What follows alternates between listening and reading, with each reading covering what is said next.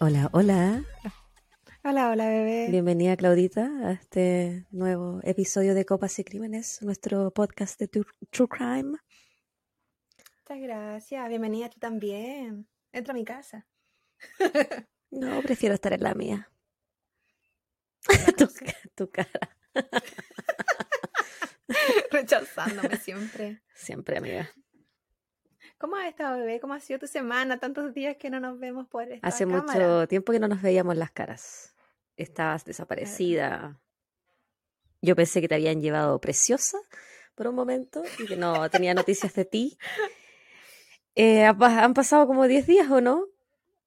Este, hoy, hoy es martes, es el capítulo, estamos grabando el capítulo de este jueves, pero nosotras no nos vemos desde antes de grabar el capítulo que salió ay- el lunes de esta semana. Hace como 10 Claro, días que no...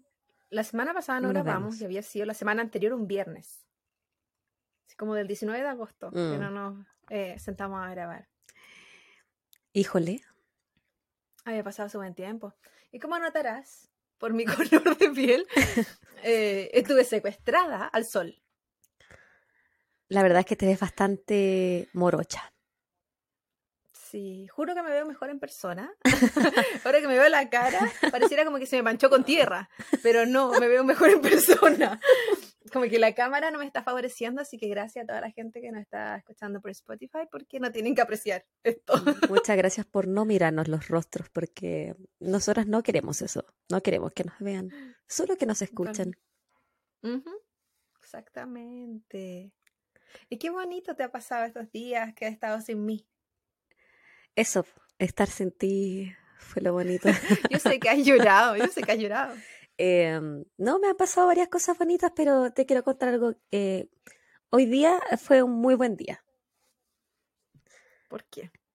Fue como una secuencia de eventos que se fueron sumando a, a- y lograron ser un buen día. Por ejemplo, hoy día desperté y estaba sola en mi casa. Era las siete y media y mi marido había salido a dejar la bendición a- al jardín y había ido al supermercado. Y me había dejado dormir. Entonces me despertó con una llamada telefónica para preguntarme algo, obviamente de la lista que yo había puesto, que no entendió. Y, y ahí me levanté, llegó con la mercadería y hicimos ejercicio en el gimnasio. Harto rato, hice, no sé cuánto fue, más de una hora, pero tú sabes que cuando yo hago ejercicio lo hago, son ratitos chiquititos porque la maternidad, el trabajo, no tengo mucho tiempo para vivir y ser una persona normal. Entonces lo disfruté harto y quedé como con una liberación de endorfinas súper grande. Después me fumé uno, tú sabes, y me bailé todas las canciones de Manuel Turizo en la ducha, Claudia, pero estaba así, pero on fire. Te juro que alcancé como el nirvana, yo creo. o sea, eh, fue tanta la liberación de endorfinas de hoy día que he estado tan contenta, fíjate. Ha sido un buen día. el tutito, el ejercicio. Sí, es que a mí el ejercicio me hace muy bien emo- emocionalmente. Me ayuda mucho eh, para mi estrés, mi ansiedad. Y siento que el de hoy día yo lo necesitaba. Y, y le di con todo, si no, ¿para qué? Qué rico. Sí, así que hoy día fue un buen día, estoy contenta. Y te voy a adelantar que estoy consumiendo un bebestible, una piscolita, ¿ah? con, Ah. uno, con quemado, un pisco chileno, porque vamos a entrar a septiembre, septiembre, como decimos en Chile, así que me estoy tomando una piscolita en honor a mi país. Muy bien, Javita. ¿Y tú? Qué patriota. Sí, siempre patriota, nunca en patriota. Ugh, No sé hablar, ya estoy cura. Em, qué bonito. que ya había, ya había partido. Obvio, pues yo no puedo llegar sobre estas grabaciones, te morí. No hablo nada. No, Em, hay que adelantar. tú, oye, ¿qué cosa bonita te ha pasado? Yo sé que viniste de tu Eh, viaje. Las vacaciones estuvieron muy buenas. Tuve que hacer cosas, obviamente, pero ¿No peleaste? eh, en general. No, me porté súper bien. Eh, Porque tú eres tan me peleadora. cuenta- Sí, no, sí se sabe. Me di cuenta que Que tú eres el problema. El clima, no, aparte, eso ya lo sabía.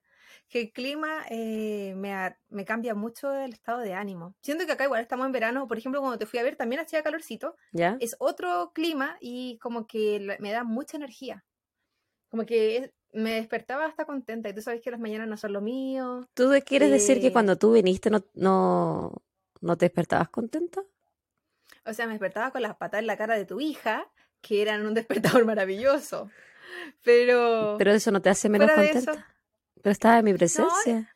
estábamos ocupadas. Yo siento que es diferente, bebé. Es que esta Estábamos última visita trabajando. que, que, que- hiciste fue muy estresante para mí. A mí que nunca me salen espinillas, me salió una, un unicornio Sí. eh, gracias a- al estrés que tú introduciste en mi cuerpo. Sí, es que, es que tuve que enseñarte que un podcast no se hacía solo con mirarlo, sino que había muchos pasos. Pero si es cosa de hablar y nada, y, y está listo, pues Claudia, mágicamente se sube. no yo había s- programa, era- no, no, había era- computador, Yo solo, cámara, que- micrófono, nada. yo solamente quería hablar contigo y de y crímenes contar mi historia. y contarte historia. Yo no sé por qué hiciste todo este show. Claro. El estrés. Ah, Años que no me salían espinillas y me sale una enorme más encima para mi cumpleaños. Sí, Todavía, todavía tengo como vestigios de... Todavía tengo la marca. A mí también me salieron por estar contigo. Yo no te estresaba. No, no. Tú te no estresas sé, sola. Trabajar, No, te- por dos no, no pasaba. es que- es que a ti que te gusta pelear, Claudia Andrea. Me gusta trabajar, Javi. No, a mí tu mamá, es que, weona, ¿a quién le gusta trabajar? Pero si uno tiene un proyecto, no tiene que trabajar para eso. Si uno quiere que las cosas resulten, no tiene que trabajar para Las eso. cosas no resultan pasan de solo forma... por ideas. Sí, sí, sí, sí, sí, sí, sí pasan. Mágicamente. Van a pasar. Sí. Una, las- ¿Cómo se dice cuando uno repite algo? No sé qué, qué- una repetición. Ah. No, pero es cuando eh, como que anhelas y repites algo constantemente. ¿Decretar? Y lo, lo decretas, lo manifiestas. Entonces, tú pensabas que si tú decretabas y manifestabas, este proyecto iba a resultar. Sí, No. so- de forma mágica. Pero sí era cosa de hablar, subirlo a internet y, y- y listo. Se hacía solo. Pero no, tú querías hacer muchas más cosas que yo no estaba muy de acuerdo, pero bueno, aquí estamos. Claro. Y eso fue lo único que te pasó entonces, tu viaje, tu cambio de aires. Sí, eh, bueno, y también el, bueno, volví a clase, eso no es tan bonito, pero es no parte del proceso. Es que piensa que un día eh, más es un día menos, un semestre adentro es un semestre afuera. Entonces, si bien no estoy tan contenta de seguir estudiando por vida, pero eh, No, estaba estudiando de por vida, sí, siento que- ridícula. no, estoy en este proceso desde que tengo tres años, cuando entré al jardín. Entraste bien tarde, pues, huevona. o sea, ¿qué edad se entra? po? Pero Yo estoy de los dos años en el jardín. Ah, porque a ti no te querían, es diferente. Mi mamá quería tiempo conmigo. No, pues no me querían, por eso. Por no escuchan ni mi podcast. No, estoy bromeando. No sé, Yo yo, sé no sé, yo sé que es verdad. Tú no tienes por qué recordarme las cosas que me dice mi psicóloga. Yo sé que tengo problemas de abandono. Qué mensa que eres. Y, eh, Dios. Entonces es un, es un proceso que, una cosa buena y una cosa mala. A mí me cuesta un poco la interacción con la gente, entonces... No, güey, eh, No me había dado cuenta. es enfrentarme también a ese tipo de cosas, pues de obligarme a, a- a interactuar. Así que todo, todo es positivo. Y aquí estoy, de vuelta a la rutina, cuando trabajo, esa es la única parte que no me gusta. Y Pero bueno. Y Cuéntame. para que no digas que la Claudia aquí, que la Claudia allá. Estás tomando alcohol. ¿Qué es? Es una ca- lipso colada, que es como una piña colada, pero con... Eh, Colorante azul. es, es vodquita. No ¿Se escucha? Se escucha la efervescencia. Y salud. Salud, salud, salud.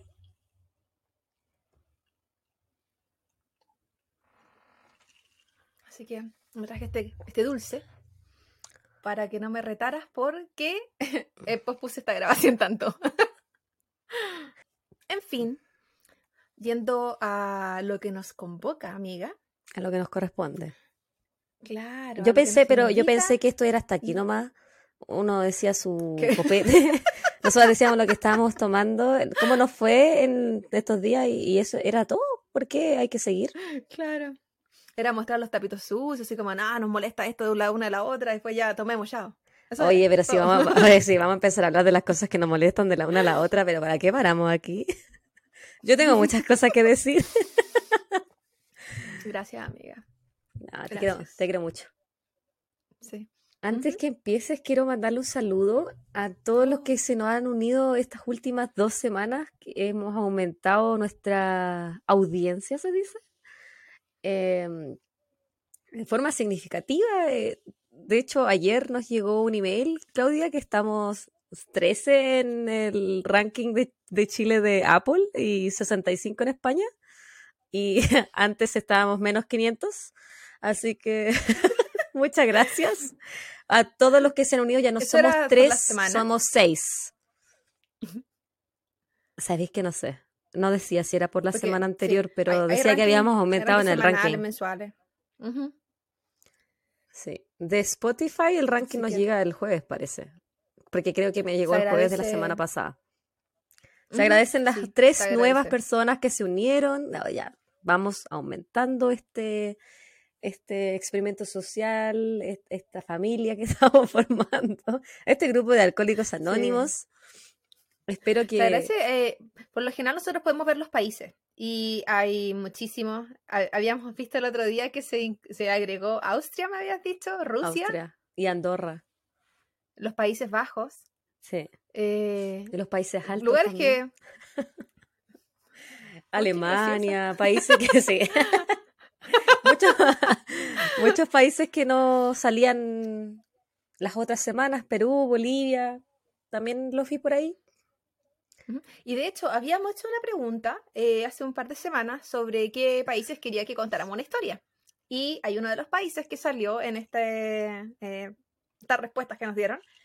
Y además es uno de los países que se nos agregó a la lista de personas que nos están escuchando. Y es hoy uno de los países, no. Y es hoy uno de los países que yo contaré la historia. Dame buena pista. No, pues cuando estemos ahí. Ah, Va a estar misteriosa. qué, misteriosa bebé. Entonces tengo una pregunta para ti. Ay, por favor, este que no sea de geografía. No, no, no. ¿Cómo, eh, ¿Cómo recuerdas tú? Porque yo sé que desde que estamos acá para nosotros es diferente, pero ¿cómo recuerdas tú cuando nos encontrábamos en Chile que eran tus años nuevos? Em, ir a ver los fuegos artificiales, reunirse con la familia, empezar a tomar de temprano, después, después de las 12 darse unos abrazos, las típicas tradiciones que comer lentejas, pararse en una silla con una maleta, ponerse calzón amarillo. Eh, las típicas como tradiciones que a mí me cargaban, pero las hacía igual. Siempre me han gustado las lentejas. por, si acaso. bueno, porque eh, entre parte que mi mamá me obligaba a ponerme los calzones que me compraba y porque me gustan las lentejas. Eh, y para agradar nomás. Y después de eso salir, pues salir de fiesta, acostarse a las de madrugada. Esos son los años nuevos que en general que fuera tu, aparte de eh, la caña, hangover, ¿cómo recuerdas que fuera tu, claro, cómo recuerdas que era tu primero de enero en general? ¿Cómo te sentías? Destruida, pues Claudia, no sé cómo te sentías tú, pero yo me sentía muy, muy destruida. Como que salí por todo el año. Claro. Me dolía todo. Por lo general, sobre, todo los que estamos en el hemisferio sur. Y frío. Desde que, desde que estamos acá igual es diferente. El hemisferio sur era un clima mucho más cálido que acá, era verano. Eh, la gente celebra bastante el año nuevo, se usa mucho el de salir de fiesta. El ánimo es un ánimo como alegre, no sé, a mucha gente le pone mucha esperanza al hecho de que sea eh, cambio de ciclo, porque se renueva el año, mucha gente incluso escribe sus nuevos deseos para el año siguiente. Tú dices que, eh, acá la gente amargada y no celebra el año nuevo. Yo, yo salí a celebrar el año nuevo acá.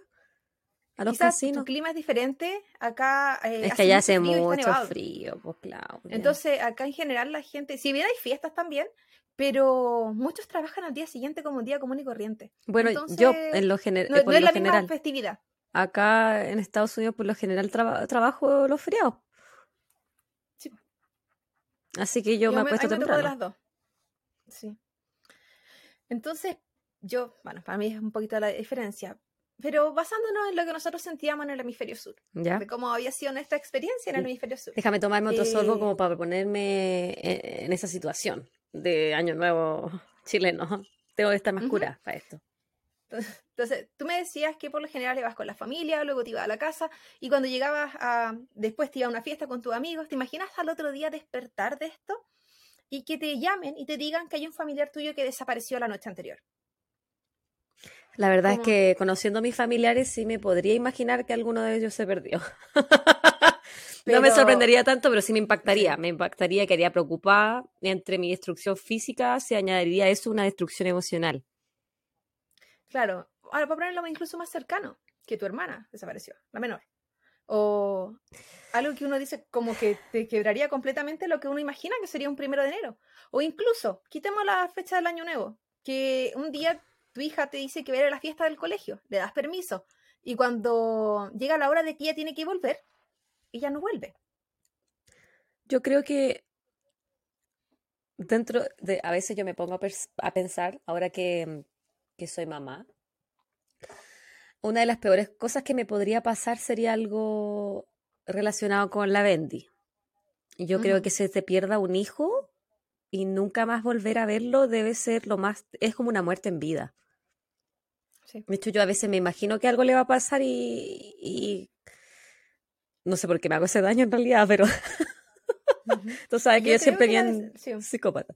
Em, La desaparición puede ser incluso peor porque no sabes qué pasó. yo creo que, Queda- yo eh, creo que es sí. un inconcluso, es una tortura permanente. Yo creo que la desaparición es mucho peor que eh, por- si lo encontraron muerto, al menos tú sabes dónde está su cuerpo. Lo puedes enterrar, tienes un cuerpo para enterrar, para, para llorarle, para hacer un funeral, pero una para- para tener desaparición, respuestas. sí, sí. Una desaparición, Te abre la mente a cualquier posibilidad. Es una tortura sí, diaria. porque tú no Pero sabes si también está esto muerto o vivo. Sí. O incluso ¿A qué me que hace pasar por esta, pareja- esta weá desagradable? sí, que tu pareja se despide de ti en la mañana, eh, se dice que, te dice que va al trabajo y nunca más lo vuelve a ver. A veces Y me dan ganas. No, mentira, no me dan ganas. Estoy bromeando, estoy bromeando. Eh, sé, pero ¿por qué tú me pones en estas situaciones, Claudio? ¿Qué onda? ¿Acaso tú... qué- qué esto ya no es copas y crímenes, es como, imagínate sufrir. ¿Por qué tú me estás haciendo es- sufrir de es esta manera? po- Es, es importante. Yo que tuve un día en el éxtasis que llegué al nirvana y tú me bajas mi, mis emociones de esta manera, Claudia. ¿Por qué tú quieres que yo caiga en la depresión otra vez? Porque los crímenes pueden estar en tu propio barrio y uno no lo sabe. No, sí, sí, eso es verdad, pero tratemos de Tu imaginar. vecino puede ser tu peor pesadilla y uno no lo sabe. ¿El TC? Y es por eso, es por eso que hoy los nos trasladaremos todos. Entonces hoy nos dirigiremos, como cada semana, a un nuevo país. En particular, hoy viajaremos a Uruguay, específicamente Montevideo. Como te decía, nos habían Mm. pedido Uruguay. Ah, específicamente este caso fue pedido por Patricia Moya. Oh, la conozco esa mujer. Salud para ti, patita.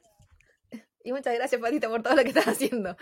Eh, y para entender lo que voy a contar más adelante, eh, les voy a presentar una persona. Su nombre es Pablo José Goncalves. Él nació en España, España el 6 de marzo de 1970. Era un hijo de un diplomático uruguayo que estaba trabajando en España, eh, representaba Uruguay en España, y eh, conoció a otra persona ahí. Luego de... eh, era un matrimonio. Ellos cuando Pablo tenía nueve años se devuelven a Uruguay y ahí se instalan definitivamente. Pablo tiene una vida muy acomodada, va a un colegio privado, luego va a la universidad. Para el año 1991 Pablo tenía eh, 21 años y estudiaba la carrera de ciencias económicas. Era un chico que todos describían como sumamente inteligente, tenía muchos amigos, tenía novia, o sea, estamos hablando de una persona como normal de las que uno conoce en la universidad. Ya, como el típico Eh, compañero curso que no tiene. Claro, pero en Mm. este caso muy, muy adinerado. Esa es la única diferencia. Quizás para otras universidades, no para la de nosotras. Hubiese sido como más normal. Eh, Claro, en la Universidad del sí. Valparaíso, si bien había gente con dinero, o al menos en nuestra carrera había gente con dinero, no era así como exageradamente. Yo creo que porque la carrera también que estudiamos, pues Claudia, si los kines. Sí, En medicina se veía más gente con, con buena situación Sí. económica. yo creo. Eh, ¿Cómo te decía? Ah, de él se decía que era de esta gente que, te, ha- que habla y que habla, hablaba como muy bien. No solo que tenía como bla bla, que hablaba bonito, sino que era una persona que se sabía comunicar muy bien. Esto probablemente por su escolaridad, que era muy buena. Como nosotras. Claro. Eh, ellos vivían en un sector de Montevideo que se llama Carrasco. Es un sector eh, muy acomodado de Montevideo, más costero, eh, que la característica de este sector, además de, de ser de gente de dinero, es que, por ejemplo, sus casas eran bajas y amplias, áreas verdes, eh, casi nada de delincuencia, un lugar muy tranquilo, que no se sabían de crímenes en esa zona, por lo mismo, por lo tranquilo del lugar muy diferente de otras zonas que podían ser, ser más eh, aglomeradas, con edificios. Era un lugar muy tranquilo. Y él vivía en ese sector. Eh, para el año nuevo de 1991, Pablo, como muchas otras personas, salió a celebrar. Eh, y así como él también salió a celebrar otra persona que se llamaba Ana Luisa Miller. Ana Luisa Miller era una profesora de historia de 26 años que en esta madrugada del primero de enero de 1992 eh, va con su novio a cenar a un restaurante, bueno, probablemente antes de la madrugada, pero luego se va a poner a una fiesta. Cuando termina esta fiesta, o incluso un poco antes, se retira con su novio, va a la casa de él, una fiesta que estamos hablando. ¿Te, te acuerdas cuando íbamos como a las fiestas, por ejemplo, de varón, que eran multitudinarias? Ujú, ujú. Ya, ese tipo de fiestas. Gigante. Esta fiesta a la que ella fue, sí, eh, eran de 1200 personas. Era estas fiestas gigantes que se hacen en Año Nuevo. Aparte, Uruguay es, un es una parada donde gente viaja igual para el Año Nuevo. Sí, porque pues, es pues, costero, bonito. Es bonito. O sea, dice, yo no he ido a Ujú. Uruguay, pero dice claro, que yo es bonito. tampoco. Solo por las fotos. Eh, y después que eh, él, ella la. Después de esta fiesta, ellos se van. A la mañana siguiente llega la hermana de Ana Luisa a la casa y se da cuenta que el portón de la casa estaba abierto. Eh, pero el auto de Ana Luisa no estaba estacionado. Entra a la casa, ve que Ana Luisa no estaba. Eh, se pero el auto, el auto no estaba. La- el portón no, el de abierto. Claro. Eh, entra a la, a la casa, se pone a conversar con los padres y se dan cuenta que Ana Luisa nunca llegó. Que ella no entró a la casa, no entró a su habitación, no durmió en la casa. Ah, era como yo el año nuevo. Llegaba como a las 8 de la mañana con el pan. Mi mamá Claro, me decía eso. Si la- vas a llegar a las 8, llega con el pan. Esto era a las 9 de la mañana. Y eh, para ellos esto fue sumamente raro. De hecho, fueron inmediatamente a denunciar a la policía. Oh, esa era muy fuera de lo común entonces. Claro, estamos hablando también en 1991, quizás las cosas eran diferentes. Pero. O era más preocupado nomás. O incluso Ana Luisa quizás dijo que iba a llegar a cierto horario y era raro que no cumpliera. Aparte que en esa época tampoco había celulares. No, Entonces no tenía Solo se confiaba en que la gente llegara. No. Cerca de las una de la tarde de ese mismo día, eh, alguien se acerca a la policía e indica que vio a una mujer tendida cerca de donde esa persona vivía.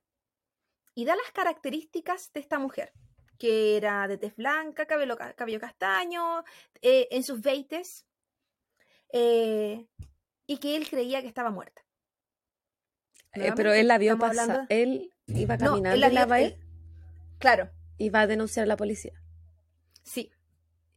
Quizás Mm. eh, él no, no, no, hizo- no tocó nada, inmediatamente denunció. Y está- nuevamente estamos hablando de época sin celulares, tienes que ir a la policía o ir a tu casa para llamar a la policía, no tenía mucho sentido. La policía acude al lugar y confirma que la mujer sí estaba fallecida. Eh, el novio de Ana Luisa comenta que ellos luego de la fiesta eh, fueron a la casa de él. Se quedaron en su casa, que incluso habían tenido relaciones en el living, Sexuales. y que ella, mm, sí, Pecadores. y Eso solo se hace en el matrimonio, dijo John List. se adelantaron. Y que luego de eso, eh, hay que incluso su madre lo había, la había visto ayer en la casa, no lo había visto haciéndolo, la había visto ayer en la casa. hay que Perdón. especificar. No, sí, porque qué paja que, Sí. te pille, No, que porque- te pille la suegra. Sí, porque había estado ah, harta- harto rato en la casa de, de, de él, no así como una horita. Y luego de eso, ella se retira y se va a su casa. Que a todo esto quedaba como unas 10 cuadras. Tampoco que fuera tan lejos. Y esa fue la última vez que él supo de ella. Hasta que la familia lo llamó. ¿No la fue a, la casa? Eh, no, porque la que estaba manejando era ella, era el auto de ella. Ah. Y de hecho, de las él, indica que desde la fiesta a la casa de él, ella se iba manejando porque él había bebido mucho. Entonces, que él era de los míos. manejando. Claro. eh, ¿Te puedo contar una anécdota? que yo, antes, cuando no existía la bendición y nosotros salíamos, eh, nosotros jugábamos al cachipún, ¿qué se dice en Chile? Eh, para ver quién manejaba la vuelta. Y yo soy súper buena en el papel tijera. Piedra, papel o tijera. Y yo soy súper buena, entonces yo siempre ganaba para yo no tener que manejar de vuelta y poder tomar. entonces yo nunca manejaba. Esa es una de mis habilidades, Claudia. Yo lo tengo en mi currículum. Sí, mi talento es ganar en el cachipún. En el piedra, papel y tijera. Dale nomás.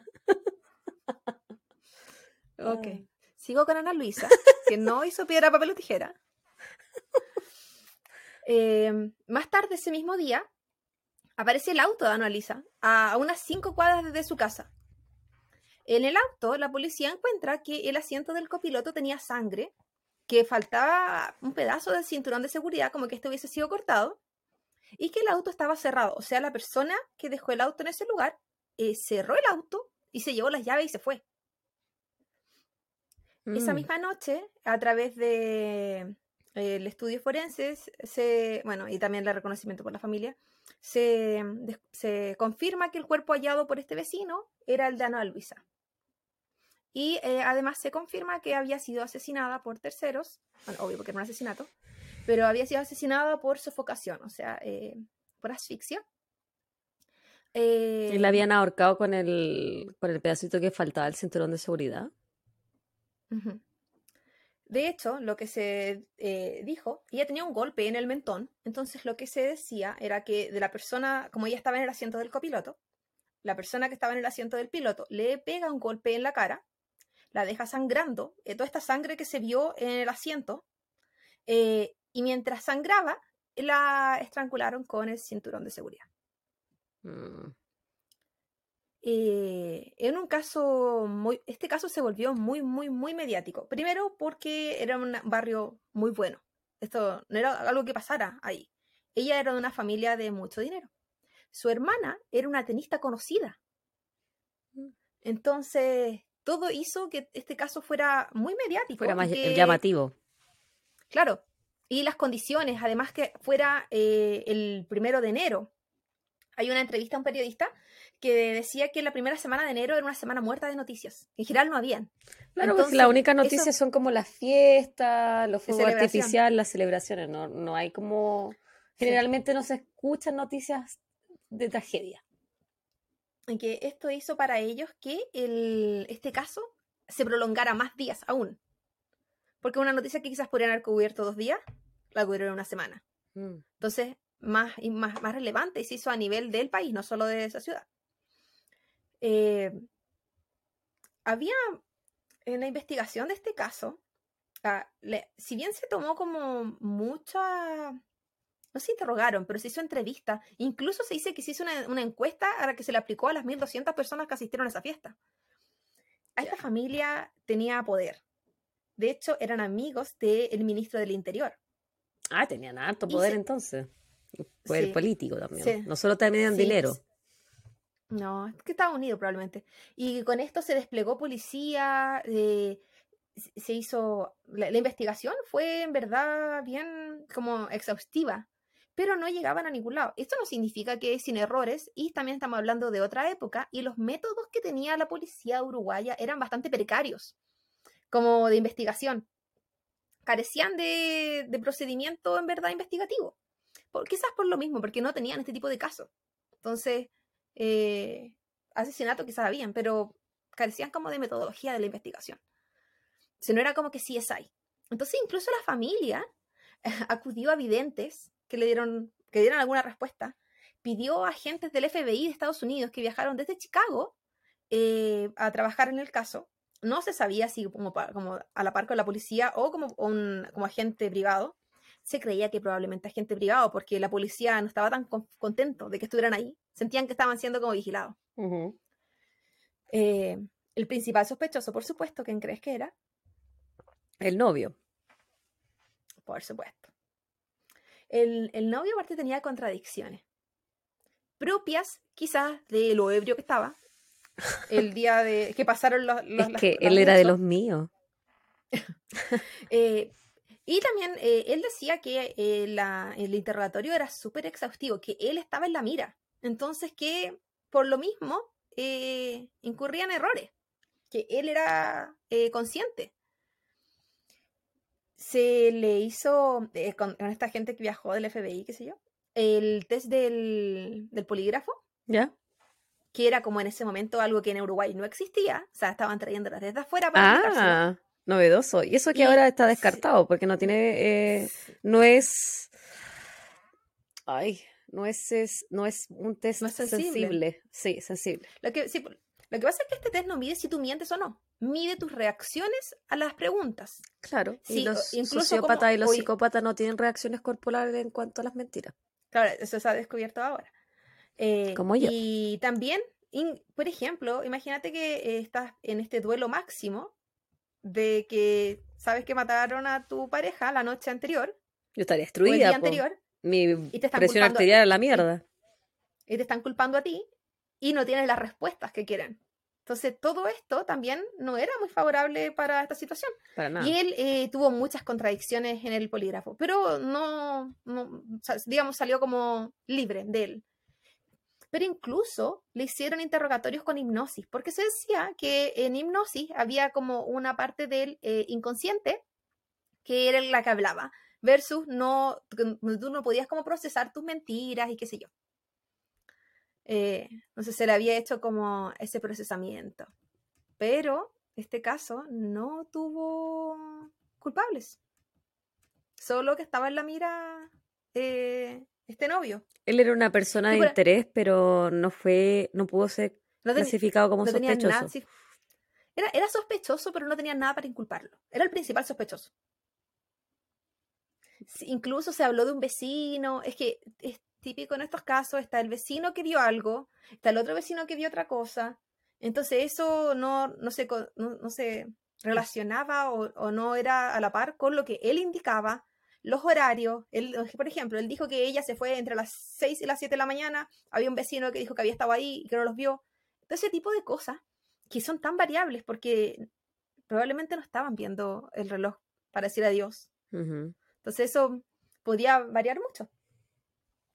Unos meses después, el 20 de septiembre de ese mismo año, eh, Andrea Carrasco, de 15 años, una adolescente de tez blanca, rubia, ojos verdes, asistió a una discoteca llamada England, eh, discoteca ubicada en Carrasco.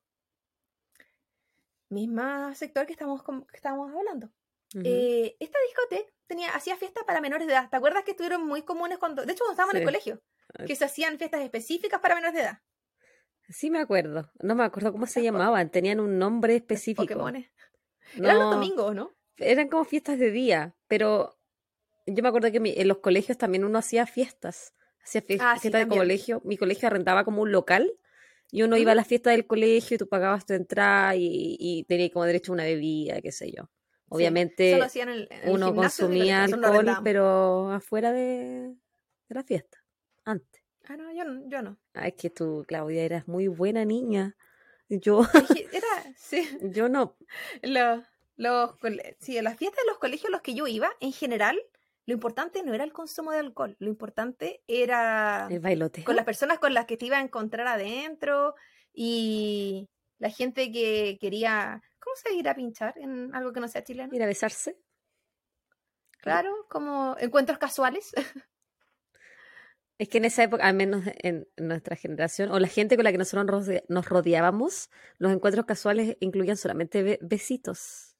No, beso y abrazo. Beso y abrazo. No había... Sí, pero no, no, no eran encuentros sexuales. No. O bueno, quizás también, porque yo tenía compañeras que fueron mamás bien jóvenes, pero... O sea, siempre hay No, excepción no, a la regla, pero no siento que la gente, en los círculos sociales que yo me rodeaba al menos, no... Al menos yo no, no, no lo vi mucho, no, Sí, no era- era- tan era común. común. O quizá era nuestra generación, que era como una, nuestra generación es como una generación de transición, igual, la, Sí. los millennials. Y sí, yo recuerdo incluso que mi, pa- mi papá me iba a dejar a mí y a varios compañeros, o no iban a buscar después Sí, sí, sí, sí, nosotros la- nos juntábamos como también, hacíamos lo mismo. Sí, Nos íbamos como en- grupito. Sí. Era súper inocente. Eh, en fin, ella iba a esta, estas fiestas eran eh, como regulares en este lugar y específicamente esa noche se estaba realizando eh, una fiesta, la noche del 20 de septiembre, una fiesta de un colegio. Entonces era Ah, ya multitudinario. estamos en el 20 de septiembre. Sí, te dijeron, pasaron un par de meses desde que pasó el caso Pasaron hartos meses, pues Claudia, si el otro fue eh, el año nuevo. Nueve meses, no un par. Me estás confundiendo a propósito. unos varios. Entonces, como te decía, ya había dicho la fecha. Eh, no me habías escuchado. No, no te puse atención. Entonces ya va esta fiesta, el papá le da permiso, no hay ningún problema. Eh, y además como ella era alguien que iba constantemente a ese local de adolescentes, era conocida, tenía una personalidad como bastante eh, avasalladora. Entonces se relacion- relacionaba bien, o sea, tenía como eh, harta personalidad. Era bien social. Ah, al día, sí. Al día siguiente eh, llaman al padre de Andrea, la policía. Miento. Al día siguiente el padre de Andrea llama a la policía y denuncia la desaparición de su hija que no llegó la noche anterior. Él va a la policía, no es tomado muy en cuenta. Él va a la televisión con fotos de su hija porque estaba desaparecida. Mm. Y la, la televisión era como, pero si esto pasó ayer, eh, quizás hasta en otra parte, quizás... ¿Sabes eh, que esa- eso me carga tanto de la policía y de los, y de los medios de comunicación? medios. Que tú vas y tú co- conociendo a tu familiar que, que tú sabes que está desaparecido porque lo conoces, porque fuera de lo común que no, es, que no hayan vuelto a la casa y nadie te crea. E- es eso de que pase las horas y, y- y tú no tienes respuesta porque nadie te ayuda. Eso, eso, esa weá a mí me desespera. Y hagamos el comparativo con el caso anterior, que se desplegó toda la policía. Llegó hasta el FBI de Estados Unidos. Y a ella la ignoraron. 15 años. Era ¿Y más esperable que una mujer de 20 era más esperable que una mujer de 26 años no llegara a dormir a su casa que una niña de 15 años. Pero, Pero ellos para ello pensaban que ella fue- se había, había ido con alguien, que se había ido de la Cualquier casa. alternativa posible. Era muy pronto para buscarla. Qué estupidez. Esa, esa weá de las 24 horas o 48 horas, ve- 24. 48. Eso ya no existe, po. ¿No? Según yo tengo entendido, al menos en Estados Unidos. No existe. Sí. mm. Bueno, está la- Es aquí están las, son- las Amber Alert también. Sí, sí, acá es diferente. La alerta Amber. No. Pero en las primeras cua- 24, 48 horas son cruciales. sí, pues, Incluso sí, si es que a se medida- fue a otra parte. a medida que va pasando la hora son mucho menos las probabilidades de encontrar a alguien vivo. Y más si es menor de edad. Yo creo que por eso también aquí está las Amber Alert que decías tú. Que eso no, algún- no da pie para nada. Algún día voy a hablar de las Amber Alert y de la historia detrás de, de eso. Debe- deberías. Que suenan harto. Eh, 21 días después de la desaparición de Andrea, la policía llama a su padre y le dicen que encuentran un, encontraron un cuerpo que correspondía a las características que le había entregado de Andrea. Eh, andaban unos perros en la playa eh, y la encontraron. Ella estaba enterrada en la playa Mansa de Punta del Este y Andrea había muerto por sofocación manual. El cuerpo no presentaba signos de violencia aparente, ni física ni sexual. Y ella tenía una corbata. Excepto eh, que la habían cuello. ahorcado. Claro, pero no golpes para este ahorcamiento. Mm. Como la otra persona que tenía estaba ensangrentada. ¿Tú te das cuenta la, la cantidad de fuerza que uno tiene que hacer para ahorcar a alguien? Que estás mirándolos a los ojos y ves cómo se les va la vida. Y, y- no, no son 30 segundos, son minutos que tú estás haciendo fuerza y ahorcas a alguien. no hay, yo no sé si hay algo más personal que eso. ¿La violación? Eh, pero me refiero como a asesinar a alguien. Sí, sí, porque es directo, es directo de, de tu fuerza contra la fuerza de otra persona, no Sí. es como un disparo, no es como un cuchillo. Eh, tú decides cómo parar y cuándo parar. Tienes la posibilidad incluso de arrepentirte mientras lo estás haciendo, Sí. a diferencia de cualquiera de los otros métodos. Eh, es terrible. Mm. Terrible que otra persona, que alguien Terrible- que pueda tener más fuerza que tú, Terrible saber tenga que, poder sobre que tu cuerpo. lo último que tuviste fue esa persona matándote. Sí. Ese es su último recuerdo en vida. Y la, el terror en el proceso. Y encuentro terrible. Eh, y por sofocación, o sea, estás sintiendo, estás sintiendo que no puedes respirar. No me gusta gustando esta historia que me estás contando. Gira, no hablamos ninguna historia bonita, pero eh, lo que encontraron en ella fue una corbata que no le pertenecía en su cuello, una corbata de hombre, Mm. Muy característica de una marca eh, inglesa, de una fábrica que ya estaba cerrada. Entonces era bastante, Una buena pista. particular esa corbata. Eh, se comenzó la investigación en relación a quiénes estuvieron en la discoteca la última noche que estuvo Andrea, eh, quiénes rodeaban a Andrea, incluso quienes trabajaban ahí, porque como se sabía que ella iba constantemente, quienes trabajaban ahí ya la ubicaban. Eh, pero por supuesto que la responsabilidad empezaron, incluso los medios de comunicación, a dársela a ella. Siempre la Eh, víctima. ¿Dónde, dónde andaba? ¿Con quién andaba? ¿Por cómo se comportaba? Que tenía eh, puesto. si era muy sociable, que con qué ropa andaba, por qué Mm. estaba a esa hora ahí. Qué hijos de puta. Me carga esa, me carga esa weá. Culpar siempre a la víctima. Sobre todo si culpar a mujer. la víctima. Mm, por supuesto. Eh, la investigación demostró que ella no tenía droga en su cuerpo, que ella no tenía alcohol en su cuerpo, por lo que se dedujo que ella fue llevada hasta esta playa en Punta del Este, que son 120 kilómetros desde el lugar de la fiesta, no era cerca, Es bastante lejos. donde fue enterrada, sí, fue llevada de manera voluntaria, porque como no habían signos de violencia física y no tenía al- alcohol, no tenía droga en el cuerpo, se asumió que ella se fue con alguien que, que ella quiso irse hasta ese lugar. Que conocía. Claro. O, o- que era- confiaba. No necesariamente Claro, eh, conocer alguien- de eh, antes. Alguien con, sí, alguien con quien ella confió llegar hasta ahí al menos. La pregunta era, ¿con quién? Em, se- dentro de las inte- in- interrogaciones que se realizaron, eh, se interrogó a una persona que era el tarjetero. ¿Qué es el tarjetero? ¿Tú recuerdas Eso te iba a preguntar.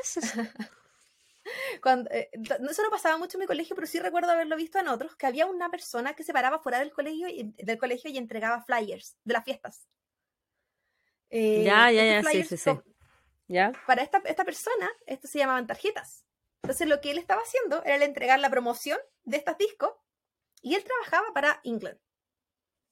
Podía ser un mismo, un, un alumno, pero es alguien que normalmente le pagaban o ganaba alguna comisión eh, para estas discotecas y él le entregaba eso. Y él conocía a Andrea, porque Andrea iba hasta, hasta, disco. Entonces se conocían entre la gente que era sido.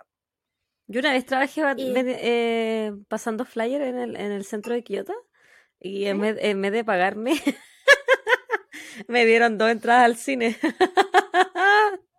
Bueno, igual, igual era caro.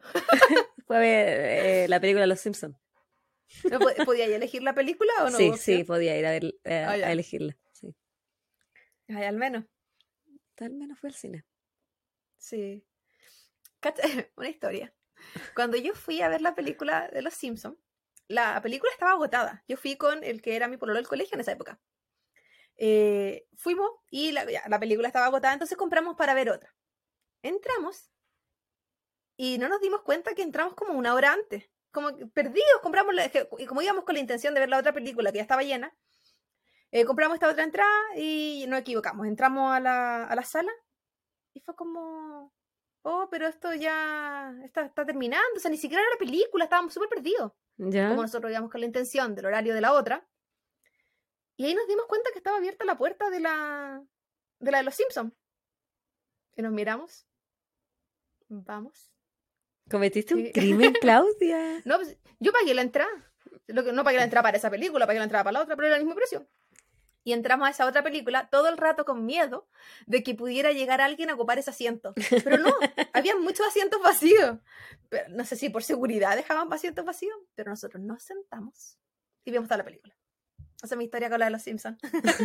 Yo la vi, eh, era una cita ciega. ¿Sí? sí, fui a. Invité a un, a un, a un gallo a salir. No lo conocía en persona y fuimos. Sí. Mírenla. No, no pasó nada, no, no hubo onda. Buena onda sí, pero no una onda romántica. Ah, es que la película de los Simpsons es muy romántica. coincidencia que él tiene el mismo nombre que mi marido. pero no, sí. Pero no, no, no pasó nada. Era buena la película, sí. La pasé bien. ¿Esteban Paredes?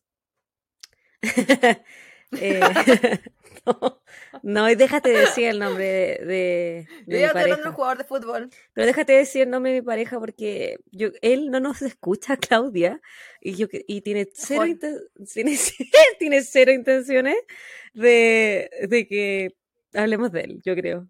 Una persona muy privada. Lo ignoramos. Sí, siempre lo he ignorado. Continúa. Entonces, este tarjetero conocía a Andrea. Y él comenta que eh, Andrea le había comentado que tenía un novio que se llamaba Pablo. Y que incluso este novio tenía un taller mecánico. Entonces, eh, que una vez él había ido a este, este, taller mecánico que tenía este novio y había visto a Andrea salir de ahí. Eh, y entonces el nombre Pablo comienza a rondar en esta historia.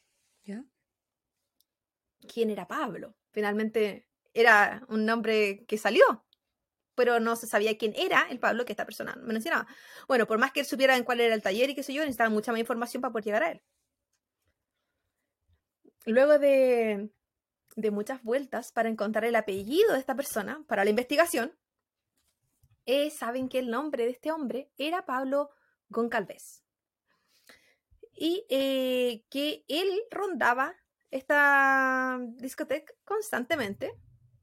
Si tengo que devolver en el hilo, Pablo tenía 21 años.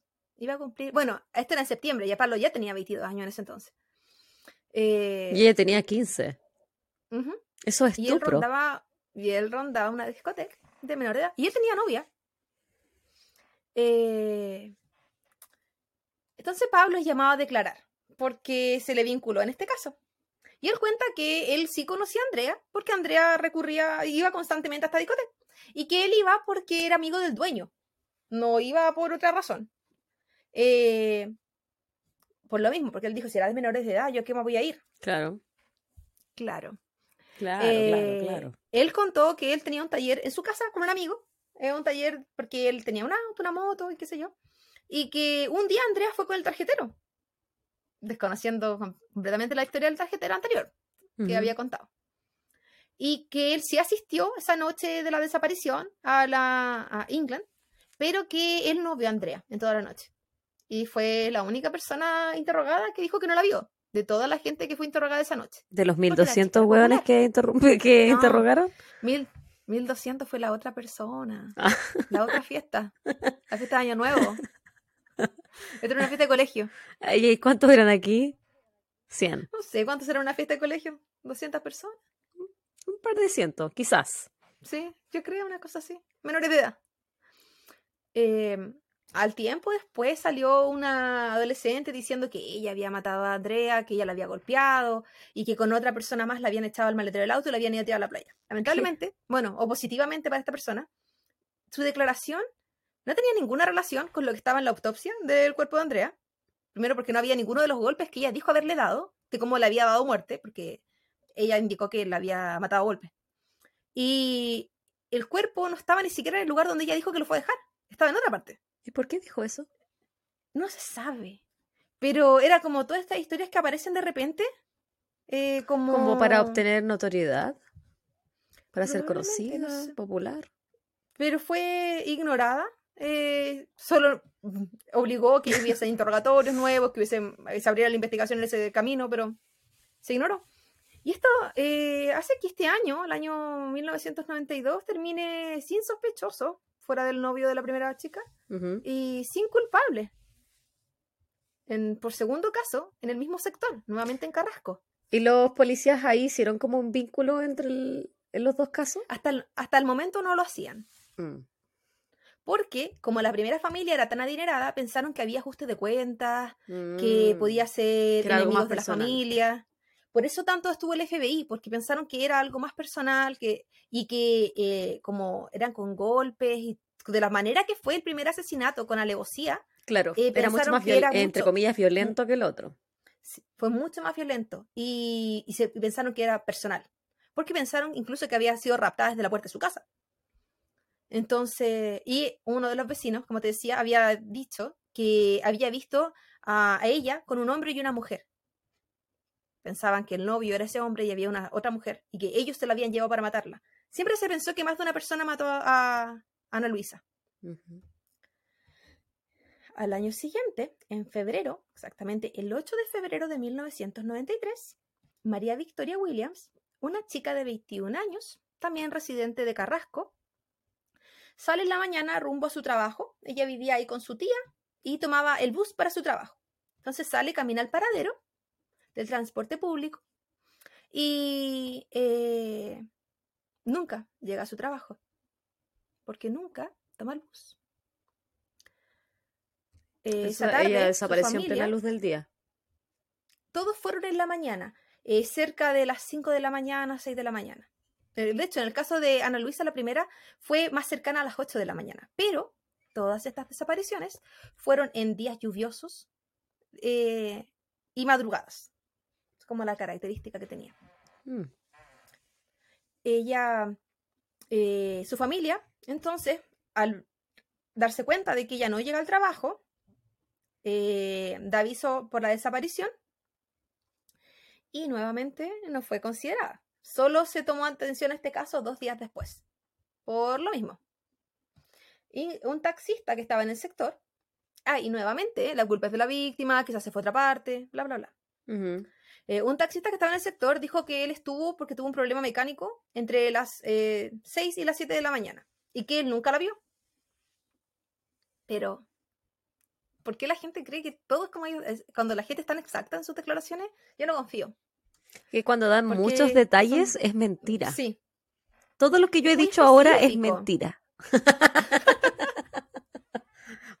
Eso se sabe. Se sabe que son mentirosas. Eh. Pero sí, porque uno eh, cuando, cuando miente tiende a dar más detalles de lo que haría si fuera verdad. No, e incluso si esa persona hubiese estado ahí entre el horario que él dijo, es poco probable que esté mirando alrededor tan atento para saber qué persona estuvo y quién no estuvo. Como es un mm. paradero. ¿Cuánta gente pasa por un paradero? Muchísima.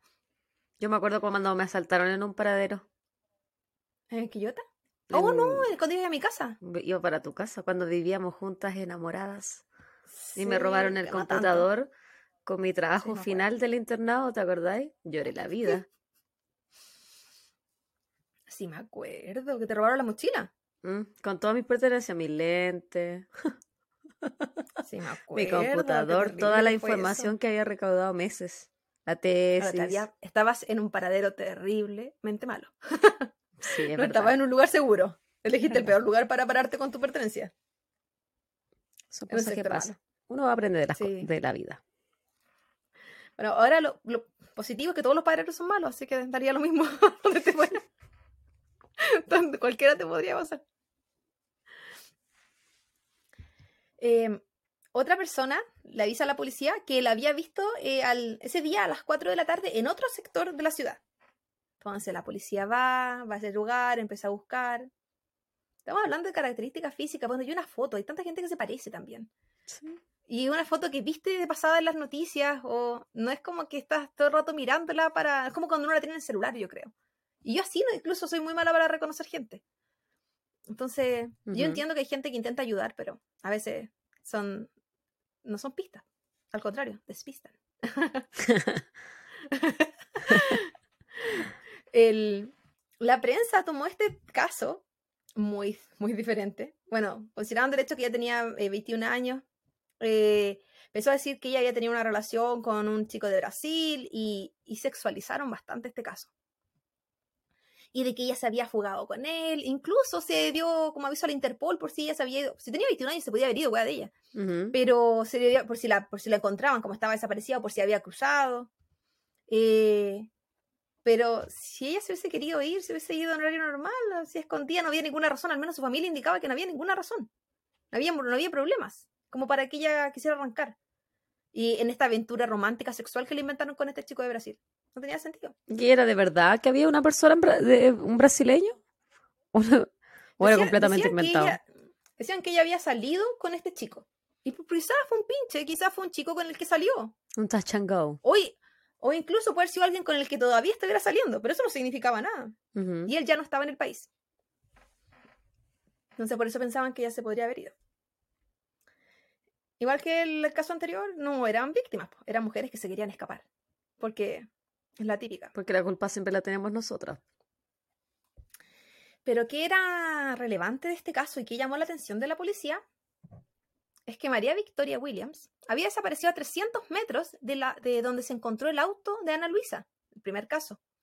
Y, y, eh, había desaparecido a siete cuadras de la discoteca England, donde había desaparecido Andrea. O sea, había un radio pequeño de donde habían encontrado o desaparecido las otras dos víctimas. Ver, me imagino que la policía unió puntos aquí. Ahí, ahí empezó lentamente, se le costó. Una que ya los viene atando de antes. A esta gente le falta el true crime. Principalmente porque el primer caso ellos lo consideraban completamente aparte, por el tema del dinero. Entonces, cuando apareció el segundo caso y el tercero, los unieron más. Yo creo que por las situaciones económicas, probablemente. Y aquí Pablo familia. tenía algo que ver porque Pablo estaba relacionado con el, con el segundo caso. ¿Investigaron un poquito a Pablo? Mm. Sí, aún no. Eh, en este caso, nuevamente llaman a las videntes.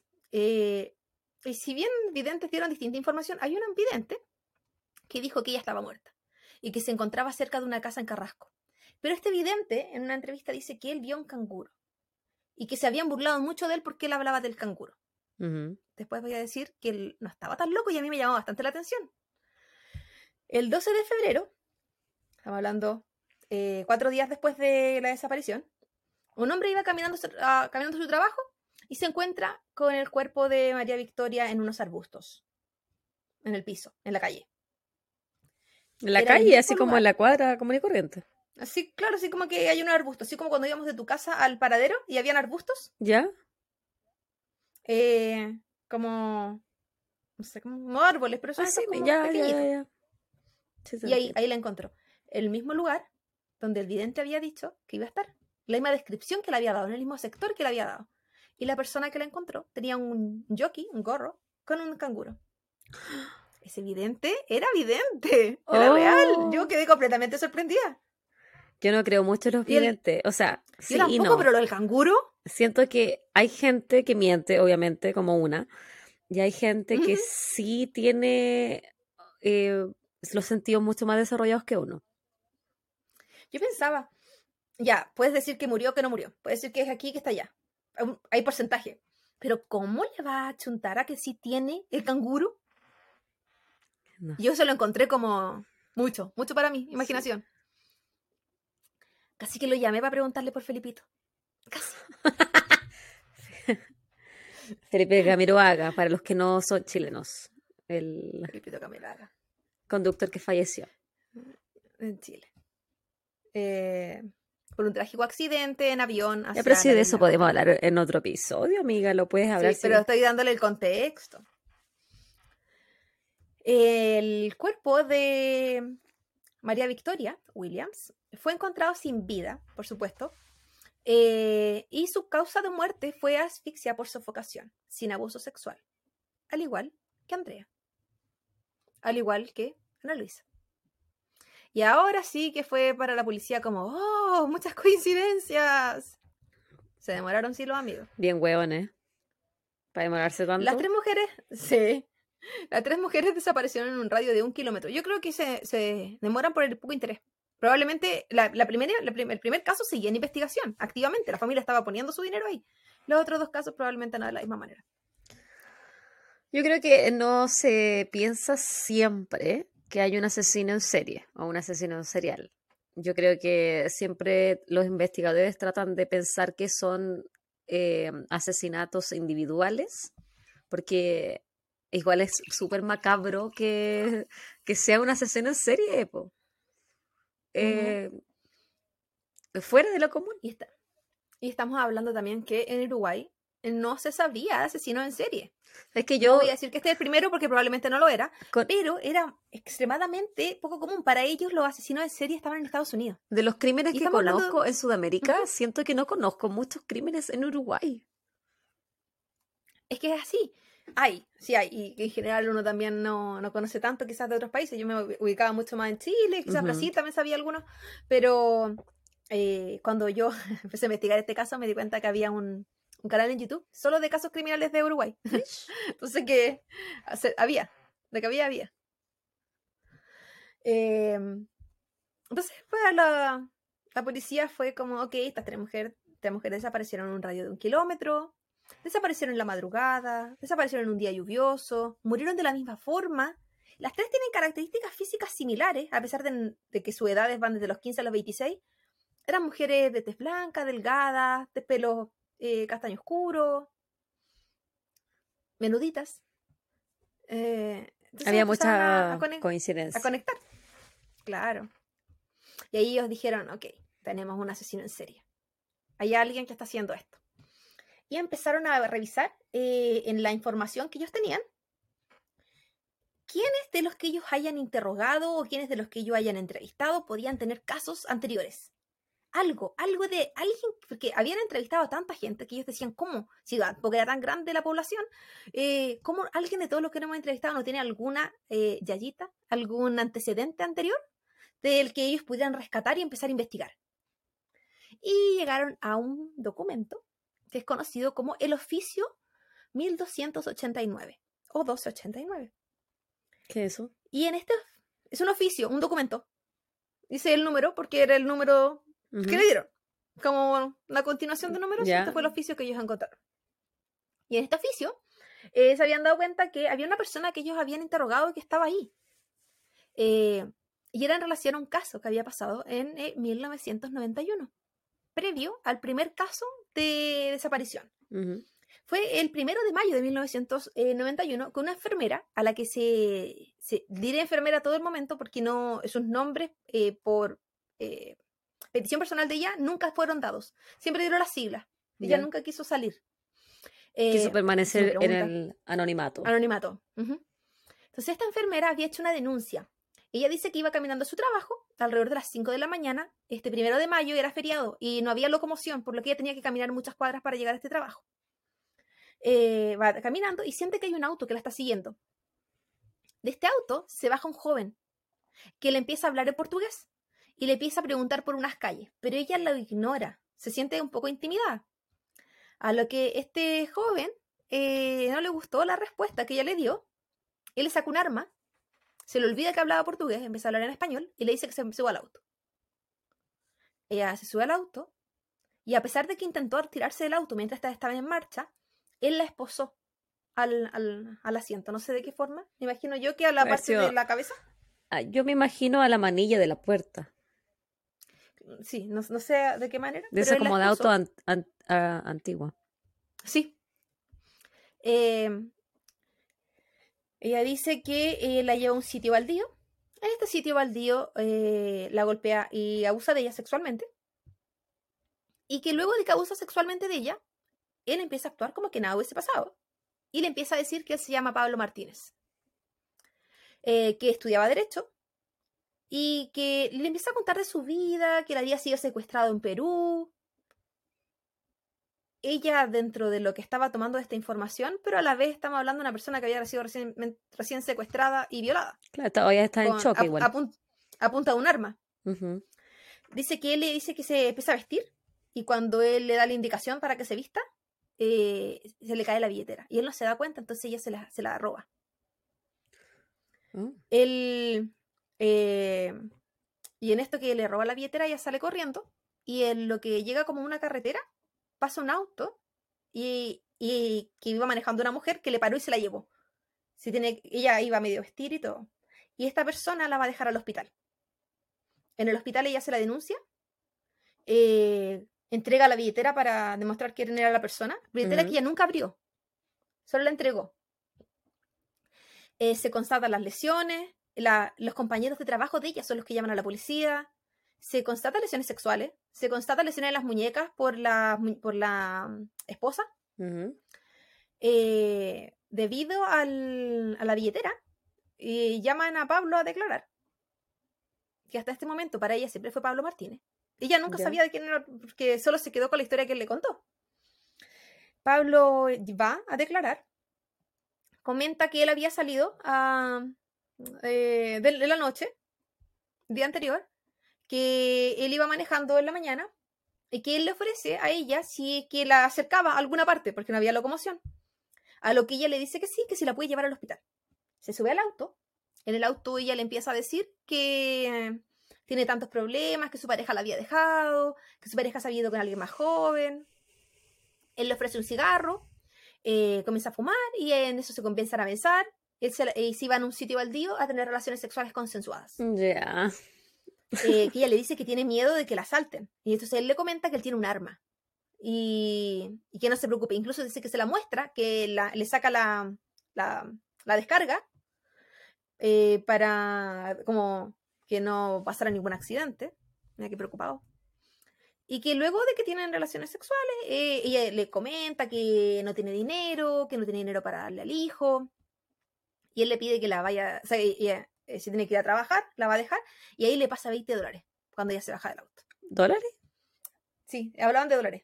No sé qué dólar uruguayo será, no sé. Eso salía en los documentos. ¿Qué moneda ocupan en Uruguay?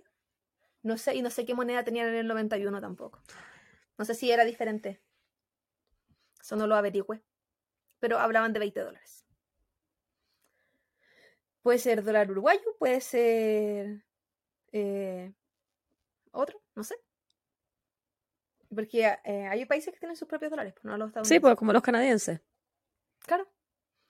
Eh, los australianos también, pues, ¿no? Entonces, eh, él dice que él llegó a su casa, se da cuenta que no tenía Los la uruguayos ocupan el ¿Mm? peso. el peso, Peso uruguayo. pero el- ahí salían todas las Que- cuestiones como el que dólar, equivale a un, un peso uruguayo es, son 25 centavos de un dólar americano. Cuatro pesos, un dólar. 20 dólares Sí. son 5 dólares. O sea, yo no sé si ahí salía 20 dólares. 20 pesos son entonces no 5 sé. dólares, querrás decir. Claro, sí, eso era. Pero no, 20 puede ser, puede ser dólares. Sí, no sé. Era la. Bueno, luego le voy a decir la fuente, que la tengo anotada. Eh, porque hice la tarea. Te iba a decir, tú nunca decir las fuentes, weón. Sí, Un día nos van a demandar. No, Yo siempre las digo al principio. Sí, no, yo la dejé para el final porque al final, como estaba diciendo los libros y los podcasts, o los libros y las películas. Qué bueno que elegiste un caso en español para que no te pongas a inventar acentos Exactamente. en idioma de los, los que no sabes hablar. Sí, no, esta vez no. Esta vez estoy hablando como se debe. Y fíjate que no he hablado tan mal. No, porque estoy hablando en español, pues weón. Oye, cada vez más lo cerca de. Chile. No, eso no me, no me ha detenido para hablar mal. Entonces él, él dice que él estaba esperando de que alguien lo llamara porque él sabía que había perdido la billetera y él pensó que iba a ir a buscar sus documentos. Entonces cuando lo llamó la policía él no se sorprendió. Y cuando recibió su billetera se dio cuenta que le faltaban eh, unas tarjetas y que además le faltaban 40 dólares. Entonces además la acusó de robo. Eh, la policía la vuelve a llamar a ella para que declare. Y yo decía en mi mente, la constatación de lesiones sexuales no era suficiente al parecer. Yo creo Parece que, que no. eh, los métodos quizás que tenían no eran suficientes para acusarlo a él, de que él era el causante de esas lesiones. Pero el hecho que, bueno, no sé, no fue suficiente para ellos, en fin. Eh, ella contó que eh, ella sí le dijo cosas de su vida, que ella nunca le mencionó que ella tenía un hijo, que él nunca le pasó dinero, y que lo que ella ya ha contado era porque él la tenía con una pistola y le decía que le contara cosas. Entonces no hubo así como una parte, ninguna voluntaria de que ella quisiera hablar con él, en ningún caso de la historia. Al final, esto fue un eh, mi palabra contra tu palabra, para este caso en específico. ¿Y le creyeron al hombre? ar- eh, no, pero el caso se archivó y se dejó como en investigación pero cada uno libre. O sea, ella no tenía por qué estar en claustro, pero. No, no sabes que la estaba acusando que lo robó. po. Y ahí es cuando ella dijo que ella nunca abrió la billetera, si ella ni siquiera sabía cuál era el apellido de la persona. mm, Ahí que la no era la amiga. Debería haberla visto. No, porque, o sea, después de la violación y encañonada, no sé No, si sí, yo la entiendo, pues estaba, con- estaba en shock. Yo la entiendo. Uno en shock hace muchas cosas que no haría en su sano juicio. Algo que afectó en esta investigación fue que las esposas que ella contó, que eran, habían sido las que la obligaron, nunca aparecieron, no estaban en el auto de Pablo, él no las tenía. Entonces era, decían que si es que los esposos hubiesen aparecido, hubiese sido creíble porque era como que sí se la llevó obligada y sí pasaron las cosas obligadas. Estamos hablando de 1991 también. Otra época. Ha pasado mucha agüita bajo el puente desde ese entonces. menos mal. Pero ¿qué sí ¿de qué sí sirvió este oficio que anteriormente nombré? Porque esto pasó antes de cualquiera de las desapariciones. Este oficio entregó mucha información que iba a ser usada posteriormente. Primero, eh, encontraron que Pablo Martínez eh, existía, pero no era Pablo Martínez. Mm. Eh, Pablo Martínez, abro comillas con el Martínez, de hecho vivía a la vuelta de donde desapareció María Victoria Williams, la última persona que comenté. Pero su apellido no era Martínez, su apellido era Goncalves. El mismo Pablo El mismo que relacionado con el caso de Andrea. Mm. Em, sí. Pablito Su- clavó un clavito. Entonces el hecho de que él estuviera relacionado con estos dos casos, más el hecho de que él viviera en Carrasco, fue suficiente para que la policía pudiera pedir una orden y ir a revisar su casa. ¿Qué pasaba con Pablito? Pablito no estaba en su casa. Pablito estaba en Puerto Alegre, había ido a ver a su familia. Estaba en Brasil. O sea Pero, que sí podría eh, haber hablado portugués si tenía familia en, en Brasil. Sí, no se hablaba. Ella era muy inteligente. Eh, vivían sus dos medio hermanos en Brasil. Eh, por eso él había ido a, a visitarlo. Entonces su abuela lo llama y le dice que la policía lo está buscando, que la policía tiene una orden para allanar la casa. Y allanan la casa, incluso si él no estaba, en la presencia de la abuela. Ujú. Y en la casa encontraron eh, un frasco de éter con alcohol. Cloroformo, como cloroformo, una cosa así. Claro, el, el éter es una solución como la gasolina, como un... Eh, que son como, eh, como bien fuertes y que te pueden, mm, no dopar, pero te pueden hacer dormir por lo fuerte que es el olor. Ok. Y mezclado con alcohol, eh, es lo hacen para eso, para volarte. Son volátiles, eso quería decir. Eh, encontraron eh, pedazos de cuerda. Yo más rato voy a consumir un- una cosita volátil. Sí. Mañana no trabaja. No porque hoy día es martes, hoy es mi, hoy es mi sábado. Mm. Ajá. Encontraron además una tarjeta que contenía el nombre y el número de teléfono de Andrea. Andrea Carrasco, Mm. la niña del segundo caso. Eh, pensaron en viajar a Brasil para ir a detenerlo, pero no fue necesario. Porque Pablito, el que clavó el clavito, dijo, yo no tengo nada que temer. Así que yo me devuelvo.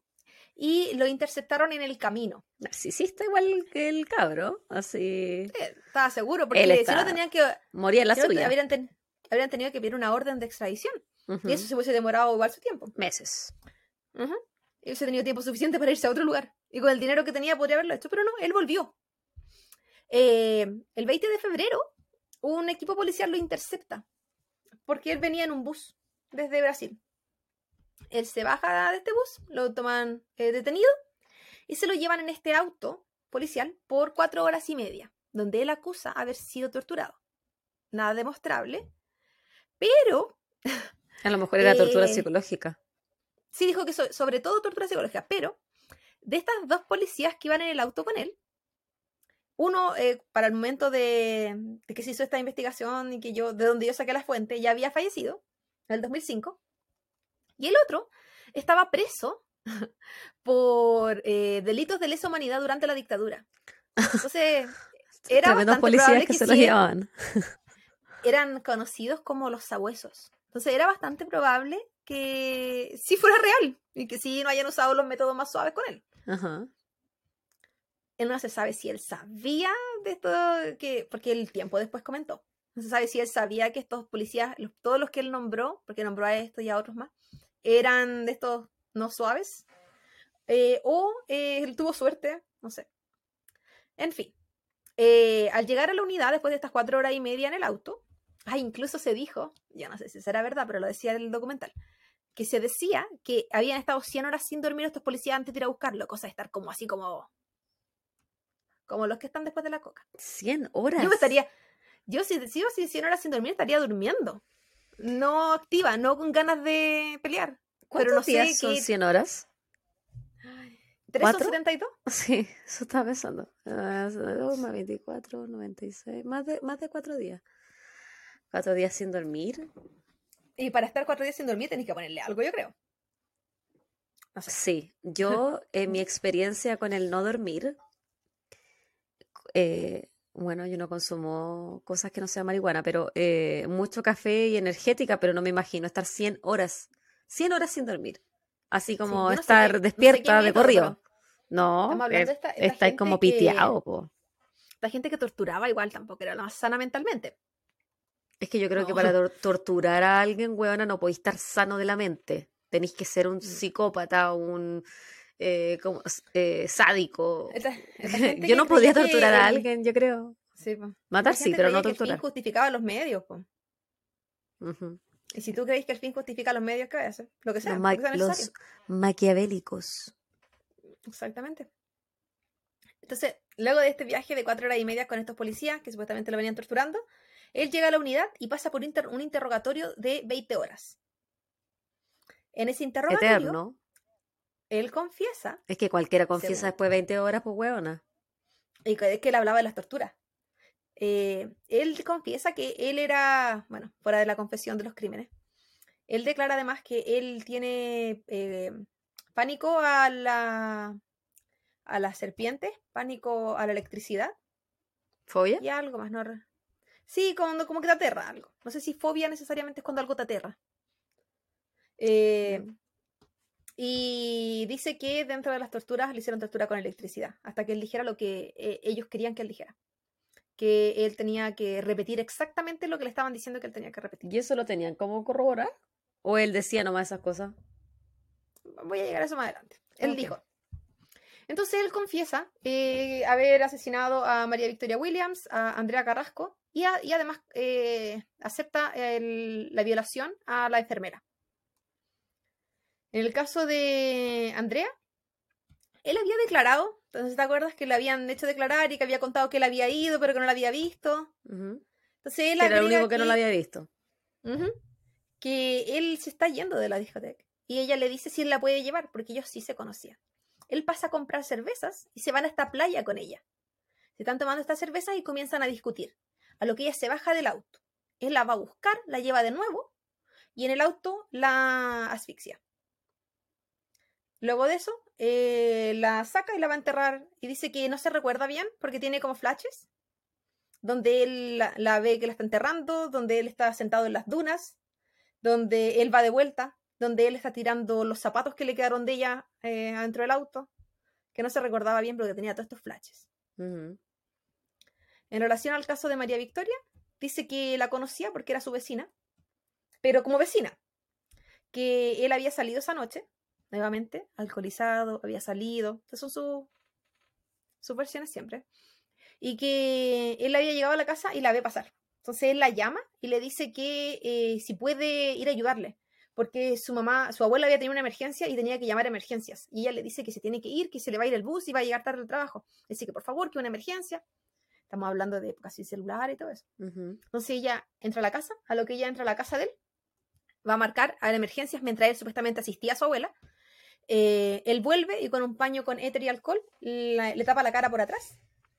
Cae ella al sillón, con él haciéndole presión, hasta que ella deja de moverse y luego de eso él se asegura de que ella haya muerto asfixiada. No solo este, estuviera eh, drogada. Dopada. Eh, y luego de eso, le va a buscar una bolsa, le pone una bolsa de basura en la cara, como bolsa de supermercado, bolsa plástica. como que la, se la mete en la cabeza. Claro, se la pone en la cabeza encima. Para que la, casa, la cara le tuviera, eh, por si acaso se le ocurriera respirar, no pudiera. Eh, y luego de eso la pone detrás de su sillón y corre corre el sillón para que se, no se vea. Después de eso se va a dormir, hace su vida común y corriente, va, sale con unos amigos, había quedado de salir con unas chiquillas, así que también salió. Y vuelve a la casa, sale, hace su vida. Y luego de 36 horas va, toma el cuerpo detrás del sillón, lo pone en el maletero del auto, incluso... Él vivía con su abuela. Y la abuela me lo no, no hizo el aseo ese día, no se fijó que había un cuerpo detrás del sofá. También me lo pregunté. La abuela no es mencionada, quizás la abuela no estaba en la casa. Entonces, existe la posibilidad que la abuela no estuviera, existe la posibilidad de que él la escondiera muy bien, cosa que no creo. Eh, existe la posibilidad de que la abuela fuera cómplice. No, no, si la abuela no sabía nada. Siempre se le descartó a ella y a toda la familia, porque eh, de hecho nadie creía que él fuera. Nadie creía que. Es que estamos hablando de un niño como muy perfecto. De hecho, de que la abuela le llamara, le dijera que iban a llenar y él dijera, ah, sí que revisen, si yo voy para allá. Porque él aseguraba, él decía que la, todas las personas que lo entrevistaron, la periodista o policía, decían que era una persona que tenía un poder de convencimiento impresionante. Que si ellos no manejaban los datos como los manejaban, era muy fácil que los diera vuelta. Como Ted Bundy, los psicópatas son así. Psicópata. Él convencía mucho con su verdad. Y también tenía como su vía alternativa. O sea, que si está diciendo que salió a tomar, salió a tomar. Pues si está diciendo que hizo, ¿me entendí? Era como que se pintara tampoco, no sé, que está en la casa rezando. Y como era un joven de 22 años, entonces era como creíble. Eh, él, entonces, toma el cuerpo después de 36 horas, lo echa en el auto, en el maletero, se va, hace otras cosas, hace trámites, se pasea con el cuerpo. Y luego lo va a botar a este arbusto donde posteriormente eh, María Victoria fue encontrada. Él, eh, además, acepta el tema del abuso de la enfermera. Eh, dice que las esposas no aparecieron porque la esposa él se las regaló un amigo. Y el amigo posteriormente fue entrevistado por la policía y las entregó. Así que correspondía a la historia. Dijo que todos sus casos fueron consecuencia del consumo de alcohol y, eh, amnesia momentánea que él tenía, porque el alcohol le provocaba esto y eso, esas cosas pasaban y eso no se acordaba. se acordaba de como flashes. Él sabía que él lo había hecho, pero no sabía ni cómo ni cuándo. Era bien curado el amigo, pero consumía bastante alcohol para no acordarse nada. Y tener la masa, la masa planificación de salir a buscarla para decirle que eh, la abuela tiene una emergencia y estar tan curado que me dio el tiempo de ir a buscar un paño, echarle éter, ponérselo en la cara, asfixiarle, ir a buscarle una. Había demasiados pasos para su flash. Bien espontáneo también él. Sí, ¿no? Y la otra, eh, luego de asfixiarla en el auto, llevarla a cavar, cavar un hoyo en la playa. Imagínate, cavar un hoyo en la arena.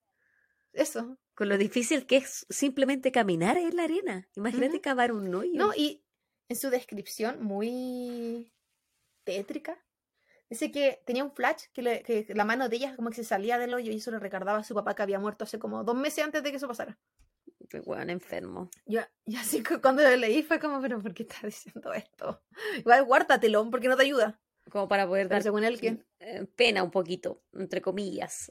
Pena. Y él daba igual harta, digo, harta información que no estaba en la policía, que se correspondía con la autopsia, se correspondía con varias cosas, para que él luego dijera que le dijeron que tenía que decir eso. Entonces ahí no era como creíble. O sea, cosas que él dijo solamente las podría haber sabido el asesino.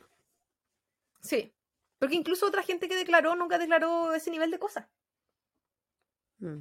Y él cuenta que él, porque ahí había admitido solamente eso, el 4 de marzo, en otro interrogatorio, admite el asesinato de Ana Luisa, el primero, el que siempre se consideró el diferente. Y cuenta que esa noche, cuando él vuelve a su casa, también ha ido a celebrar el año de nuevo, volvió, eh, y después de llegar a su casa, salió a dar una vuelta en auto, como que no se fue y vio a, eh, que iba Ana Luisa en su auto sola. Entonces la empezó a seguir. Y cuando ella se baja del auto para abrir el portón y poder entrar su auto, él la espera. Cuando ella se acerca al auto, él la intercepta, la empuja, cosa que ella se vaya como hacia el lado del copiloto, y él se sube al del, piloto y se pone a manejar. Que se la lleva, eh, bueno, que hubo pelea, que eh, se la lleva a un lugar donde como más descampado, y la estrangula con el cinturón de seguridad. Bueno, como anteriormente mencioné, por el golpe en el mentón, la sangre, ella con la sangre no veía casi porque decía que tenía sangre en toda la cara, eh, y que luego de eso la estrangula con el cinturón de seguridad. Y que las pertenencias de ella luego la, las quemó. ¿Y dijo por qué le había cortado un pedacito al cinturón de seguridad? No tengo idea. No, no lo dijo. Mm. No lo dijo, pero... Eh, Porque me imagino que en esa época no había ADN en Uruguay, pues estaba solamente el polígrafo, no creo que haya habido ADN. Mm. Bueno, estamos pensando que lo cortó, no sabemos si lo rompió con la fuerza que estaba ejerciendo. También puede ser, sí, tienes razón. Que yo creo que también por ahí puede ir. El 5 de marzo, él cambia a su abogado y ahora tiene un abogado, incluso uno era su tío, eran demasiado prestigiosos, otro nivel de abogados, estos que son muy, muy caros, y se retracta. Y ahí es cuando él menciona que todo lo que él dijo anteriormente fue a causa de torturas, que le dijeron lo que él tenía que decir, y que él no hizo nada de eso. Eh, dice ser inocente de los tres crímenes, eh, y que había, además había recibido amenazas para su familia, y ahí nombra a los policías, les da los, da los nombres de cada uno, que coincidentemente son todos estos que yo te mencioné antes que estaban metidos con, e, esos y otros, que estaban metidos en casos de, ya, como de eh, delitos de lesa humanidad, pues, con tortura y cosas comprobadas por en dictadura. Entonces, si es que no lo sabía, le achuntó, oh, también puede ser que sí lo hicieran, también puede ser que sí lo torturaran. No, no, quizás coincidencia y ya no. Se le hizo una pericia psiquiátrica, de hecho la pidieron incluso su abogado. No sé si habrán pensado que le iba a servir o que le iba a ayudar, pero no, porque, porque también hablaba de que como que él tenía, estaban buscando alguna razón como psicológica para sacarlo como de la acusación, porque había dado muchas pistas como para que, para que solo la retractarse sirviera. Y eh, el, este, esta pericia psicológica demostró que él estaba completamente lúcido, que no había nada de esas amnesias momentáneas ni nada de eso que él mencionaba, que tenía una personalidad de rasgos narcisista y paranoide. Y eso no hacía nada más que decir de que eres potencialmente un psicópata y sería, nada más. Durante la reconstrucción de escena del caso de Ana Luisa, incluso a él se le dijo que tenía que estacionar el auto y y él lo puso exactamente en la misma posición que lo había hecho en el crimen. No se sabe si no se acordaba, pero cuando se lo, se lo demostraron así como, si pusiste el caso, el auto de la misma forma que abandonaste el auto la primera vez que lo hiciste. Él dijo, no, si la policía me dijo que lo pusiera así. Siempre desmarcándose de mm. que él involuntariamente se estaba acusando todo el tiempo. Echándole la culpa a otro igual. Siempre, pues era eh, que decían que era muy inteligente, que tenía esta habilidad para poder llevar a otros al, a su plano, a verlo desde su punta. Como para echarte, eh, como hacerte pensar a ti que tú tienes la culpa, de cierta forma. Así, ¿no? Y que había otros culpables. Sí, claro. De hecho, él estuvo súper firme todo el tiempo diciendo de que el novio de Ana Luisa había sido el culpable del primer caso era como que incluso se sabía que él lo, lo, lo declaró cuando ya se retractó, decía que, lo, que por qué no iban contra él, que él era el último que había estado ahí, que él sabía. Y si no era él, había otra gente. Siempre buscando el descarte, buscando, porque como él sabía que el principal sospechoso de ese caso había sido el novio, claro. había que agarrarse de cosas que pudieran ser distractores más rápido. cualquiera que no fuera él. Claro. Eh, la corbata que se encontró en el cuello de Andrea ¿Te acordás que te conté, te conté sí, que era exclusiva, que la marca eh, ya no, no fabricaba corbata ahí? Resulta que su papá tenía un juego de corbatas iguales, que venían de a tres y faltaba una. Mm. La misma corbata. Y se inmediatamente sí le hizo el hilo. Era demasiado exclusivo, demasiado... No es como que en otra casa no iba a estar, era muy poco probable.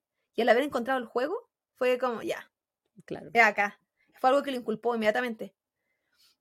Eh, además de tener en su casa este frasco con éter y alcohol, que fue lo que se encontró que, en lo que había eh, comenzado el asesinato de eh, María Victoria. Y el hecho de saber dónde se encontraban las, las ropas quemadas de del primer caso, porque él indicó dónde estaban. De las cosas que él hizo desaparecer. El día 9 de febrero de 1996 luego de un largo juicio y luego de ocho apelaciones de parte de eh, Pablo, él es eh, condenado a la pena máxima que tenía Uruguay, que tiene creo que aún, eh, que era de 30 años. Esto es por dos homicidios y una violación. El, el caso de Ana Luisa todavía estaba corriendo por una corriente diferente, por haberse unido después probablemente y por haber tenido tanta investigación. Ahí él se aferró mucho para eh, luchar contra ese caso. Al final, eh, también entra de los casos y también fue condenado culpable de por los tres, pero no le cambiaron los años porque era la pena máxima. 30 No era pena la máxima acumulable. No, era, no era acumulable, al parecer. Y él a El- esta altura tenía como 24 o 25 años y le dieron sí, 30. era- sí, claro. Salió a salir joven igual, Sí, relativamente. antes de los 60. En 1998, él envía una carta a la Comisión Interamericana de Derechos Humanos y declara todas las torturas que le había realizado la policía y cómo, cómo la investigación había sido en su contra y cómo lo habían tratado. Y la, con- la Comisión de los Derechos Humanos le dijo, y luego que se hace la investigación, por supuesto, declaración y qué sé yo, como, no, todo fue bajo la ley. Todo lo que te realizaron fue bajo la ley uruguaya. Y no, No tenía que encontramos nada reclamar que no haya sido, no encontramos nada que no haya sido real. Yo pienso que igual lo haber torturado. Porque es por los antecedentes de los policías. Y si lo hicieron, se lo fuera de eso- merecía. Pero digo, pero fuera de eso, eh, todo lo que le hicieron, su derecho a abogados, todo fue eh, bajo la ley. El 6 de marzo de 1999, mientras se encontraba preso, eh, dos reclusos lo atacaron y le dieron 26 puñaladas. Se fue al hospital, don Pablito, y se recuperó. Al final lo cambiaron de cárcel, lo tuvieron que trasladar- 26 trasladar como puñaladas y no se murió. No, porque hierba mala nunca muere. El La 18 cagó. de agosto, la cagó, sí, resistente. El 18 de, ag- 18 de agosto del 2000, él envía una carta a un periódico. Resulta que todo este tiempo se le estuvieron haciendo ay, investigaciones. Le pegaste el micrófono. sí, Te emocionaste demasiado con este relato. que ya estoy casi terminando. El 18 de agosto del 2000, él envía esta carta al periódico porque se habían hecho muchos reportajes hablando del caso. Y él dijo que él estaba cansado de las mentiras, de todo lo que se decía de él, de cómo lo acusaban, de cómo hablaban eh, cosas que no eran ciertas. Entonces, él manda esta carta como en respuesta a cada párrafo de un reportaje específico de un periodista específico. Como que él decía que ya, que ya bastaba, que todo lo anterior él lo había ignorado porque él creía que la mentira debía ser ignorada y no, eh, no debía ser como eh, responder en ningún caso, pero que esto ya había sido el colmo. Y, y bueno, responde pedacito a pedacito de la carta e insiste que él no es culpable y vuelve a tirar la cizaña del novio de Ana Luisa, bueno, exnovio. Ese pobre Pero- hombre, weón, déjelo tranquilo. Pero fue ignorado, si no, nadie le creía. Y si es que alguien le creía, y ya daba lo mismo, pues él ya estaba condenado. Sí, pues ya estaba preso yo. Su carta Pero- al diario no iba a cambiar absolutamente nada. No. Pero no era un chico solo. ¿Te acuerdas? Tú hace un ratito me mencionaste a Ted Bundy. ¿Ted Bundy? Pasa, sí, hace poquito me lo mencionaste. ¿Te acuerdas de este otro caso de este hombre eh, que mató a su esposa y sus tres hijos hace poco? Acá en Estados Unidos. Eh, que, ¿Quién? Que mató a su esposa embarazada y mató a su Ah, hijo. Eh, tenía dos hijas. Eh, Chris eh, Watts se llama. El Sí, concha de su madre. Algún día voy a hacer ese caso, pero me desagrada demasiado. Sí, está Me da mucha rabia. muy, reci- muy- reciente. Entonces, ¿qué pasó con Ted? ¿Qué pasó con él? Reciben cartas, ¿cierto? Sí, su, las típicas que es como que se enamoran de ellos. Sé que son tan enfermas como ellos, yo creo. Bueno, él también tenía. Porque que va- hay, hay, hay, para, hay para cada persona una pareja, para cada ser Cada- humano hay algo. como dice mi mamá, a nadie le falta Dios. No, y para cada enfermo hay una enferma, yo creo. Sí, hay de todo. En la senda del Señor. El, el 7 de julio del 2005 se casó con Alejandra, quien era su vecina en Carrasco. Y además, en estas visitas eh, con derecho a espacio solitario, Con derecho ¿Procrearon? a polvo. Con derecho a con- sexo. Con derecho a tocación. con derecho A a, sexo- rezar, que ellos lo mal usaron. a derecho a sexo consensuado. Ellos procrearon y tuvieron una hija. Pero. Míralo, igualito a Ted Bundy. Pero eso no, no duró mucho y al, al tiempo se divorciaron. En el 2015 se habían divorciado. Cabe preguntar, y que esta la, la- la persona a la que yo estaba eh, escuchando el relato también lo pregunto y me quedó a mí. ¿Qué tiene que hacer una persona que ya conociste como asesino serial? Que ya conociste como lo peor que puede haber, violador, eh, destructor, todo Psicópata. todo. para que al que ya le aceptaste todo eso para que tú te divorcies. ¿Qué hizo? ¿No- ¿Te dejó de llamar los domingos? ¿Que no te, no te compró pañales? ¿Qué? ¿Qué tiene que hacer esa persona?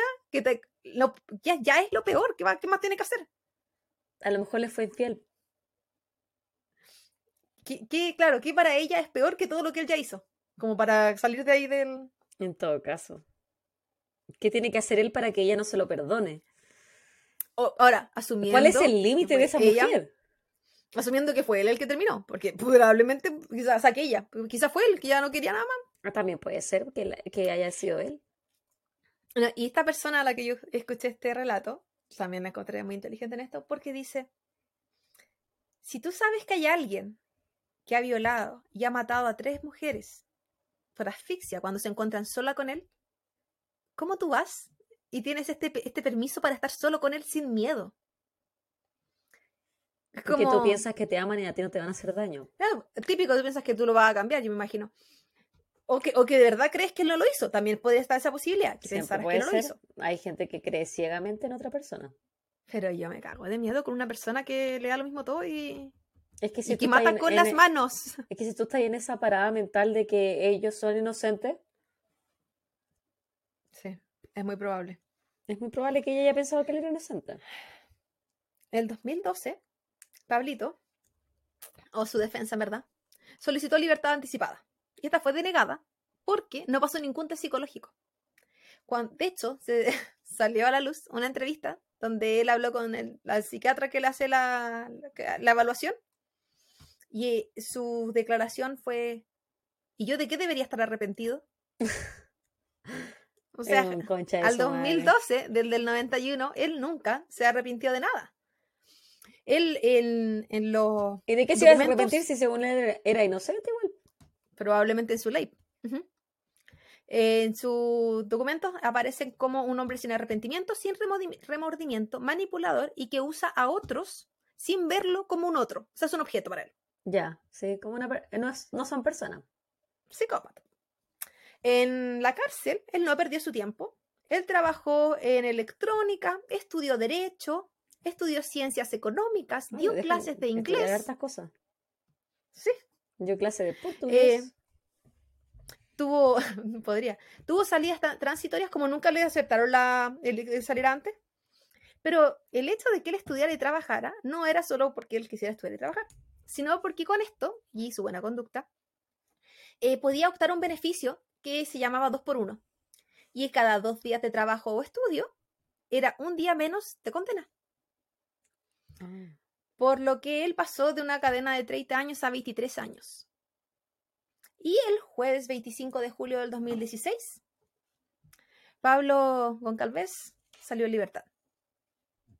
Luego de haber matado a tres mujeres y haber violado a una cuarta. A la edad de 46 años. Él dijo que él cumplió su condena. Y que él pagó lo que él tenía que pagar. Así que que no lo molestaran más. Porque él, él pagó. Cállalo, máxima cara dura. La salida fue completamente mediática porque, obvio, nadie estaba de acuerdo. Encontraban que era muy poquito tiempo, que los crímenes que él cometió o eran o para pena de muerte o cadena perpetua. ujú. Y el, y el tema es que, como era claro, los 30 años era lo máximo que él podía optar, le dieron lo máximo que podía optar. Ese- no sé si habrá cambiado algo en Uruguay, pero eso era en ese entonces. Entonces, cuando él salió, él le dijo, porque pre- le preguntaron si él quería como quedarse una noche más porque estaba toda la, la prensa afuera Buenas noches. como para que no, no, no tuviera como el, el asedio. Y él dijo que no, que no se preocuparan. Y como que se disfrazó. Y salió y no se dieron cuenta cuando él salió. También bastante tontos todos. Y el tema es que poco se habían dejado de publicar fotos de él. Porque eh, esta dualidad de yo ya pagué por mis crímenes, por lo tanto, yo ahora soy libre. No tiene por qué aparecer fotos mías diciéndole a la gente que yo ando libre. Esa era una parte. Era como, yo tengo el derecho a ser libre ahora.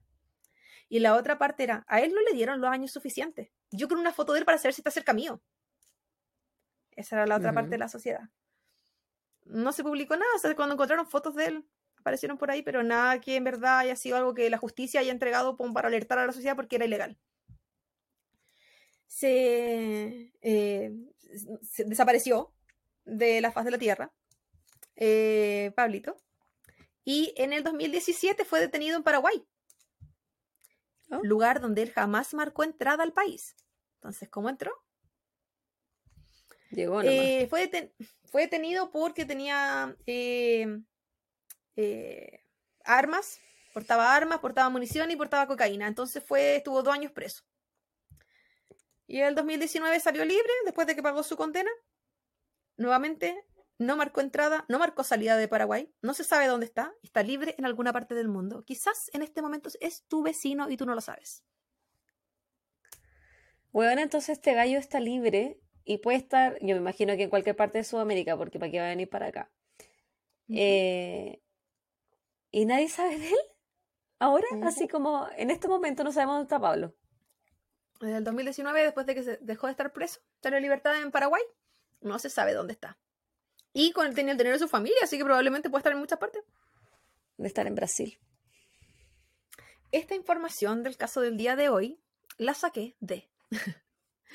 Eh, se llama eh, Frente al Asesino. Es un podcast que tiene 10 eh, episodios de entre 20 y 35 minutos, donde se dedica solamente a este reportaje, el podcast completo. Eh, el libro Historia de Asesinos, escrito por Gabriel Pombo, eh, donde una de las historias es la historia de, de Gabriel, Wikipedia, por supuesto, enciclopedia con h.org.uy, tele12.com y pressreader.com. Mira, tú eh, citando tus fuentes. Sí, ahora me porté bien. Uno que otro canal de YouTube también revisé por ahí, pero no lo agregué porque lo sacaban de las fuentes donde yo los agregué, entonces no tenía mucho sentido que los nombrara así. Claro. Son la misma fuente.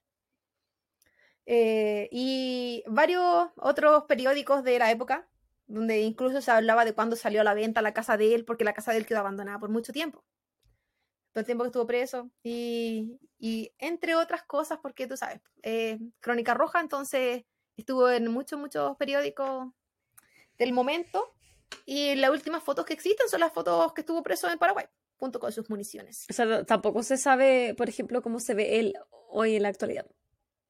No, la última que se sabe es cómo lucía en el 2017, por las fotos de cuando estuvo preso.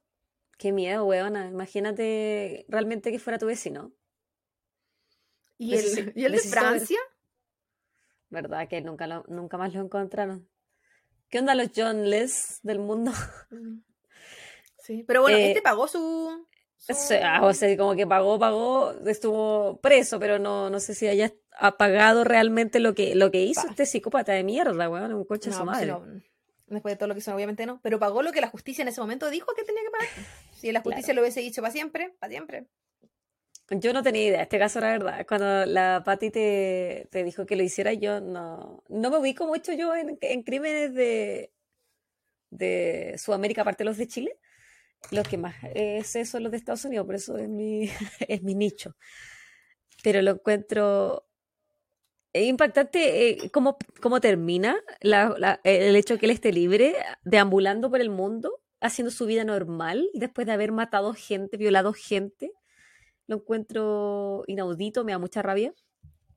Y me da miedo también. llegar hasta ese punto, porque, por ejemplo, el reportaje en el podcast llega hasta la condena. Y para mí es tan importante saber, porque ya a mí me encanta saber qué pasa después. Eh, si es que siguen libres, si es que siguen presos, si es que están vivos, si es que están muertos, porque no se sabe. A todo esto, se le hizo una entrevista, se le intentó hacer una entrevista a este policía que estaba preso por eh, tortura y había muerto por COVID. Oh. El día que lo llegaron a visitar. Oh, ¿verdad? llegaron los periodistas y el, la persona le dice, que lamentamos informarle que él falleció ayer de COVID. Y el trámite para ir a entrevistar a un preso es largo, pues son varios permisos. Sí. No llegaría. Así como, ahí decía el periodista como, y nos quedamos sin saber su versión, pues. ¿Lo torturó o no? Si era la única persona que podía decirlo. Claro. No, yo al ¿Y qué no le creo nada en todo caso. Nada, nada. Y ni se arrugaba. Aparte que, bueno, se veía como un lolito. si Esa era la otra cuestión. Si tenía 21 años, 22 años cuando hizo estas weas. po. Entonces Era un Enfermo. chiquillo que hablaba bien, que tenía aspecto como pudiente Como igual. no Ted era Bundy feo. igual. Ted Bundy también Sí. hablaba bien, era educado, era buen mozo. Nadie se lo hubiese imaginado. Exactamente. Algún día voy a hacer Ted Bundy, pero es mucho, mucho trabajo. A ese harto trabajo. Bueno, Oye, hablando de harto trabajo, eh, queda poquito para terminar esta primera temporada. po. sí. Nos quedan ¿Cuánto? tres capítulos para terminar, Bueno, para el, el final de temporada. Porque el final de temporada es un capítulo mixto. Va a ser eterno. Imagínate si estáis hablando, lleváis dos horas hablando, imagínate, no, pero ahí no- imagínate lo largo ni- que va a ser el otro. Ni por si acaso lo hago en. Bueno, si es que, si es que, bueno, si se hace muy largo, no lo vamos a tirar en uno nomás. Pues, porque Ahí de hecho, yo en YouTube, sí- yo en YouTube dije, no lo tiro como uno, lo tiro como dos. Nica lo tiro como uno. que hago un video de siete horas, no, olvídalo. Porque a todo esto, yo sé que la gente no es, que no, las dos personas que nos están escuchando en Spotify. Seis, seis, ubícate. Ah, ah, seis. Las seis que nos están escuchando en Spotify, eh, nos ven las caras quizás por la- las imágenes que puedan ver en Facebook o en Instagram o en TikTok, no sabemos dónde nos están mirando, pero eh, en YouTube está todo lo mismo que ustedes están escuchando en Spotify, pero con nuestras caras. Pero para los que no nos quieren ver por YouTube, suscríbanse a nuestro canal de Spotify, Evox, ah, también estamos en Apple Podcast, Google Podcast. Y mm, suscríbanse, dennos un like, coméntenos en las historias que hemos estado poniendo estas últimas semanas, parece que, que hemos hecho más historias interactivas. Coméntenos Sí, qué les parece nuestro Estamos haciendo trabajo. estamos haciendo preguntas, Y- estamos haciendo reels. Exactamente. Y muchas gracias a otra vez a todos los que se han unido en el último tiempo y a los que nos están acompañando desde el principio cuando el audio se escuchaba, escuchaba como la mierda. Así que Casi, de episodio Casi que no medio, escucha. el audio se escucha pésimo. Pero tenemos toda la esperanza de que hoy se escuche bien. Eh, gracias a la gente que lo- nos ha mandado mensajes para señalarnos lo mal que se escucha. Lo sabemos. lo sabemos.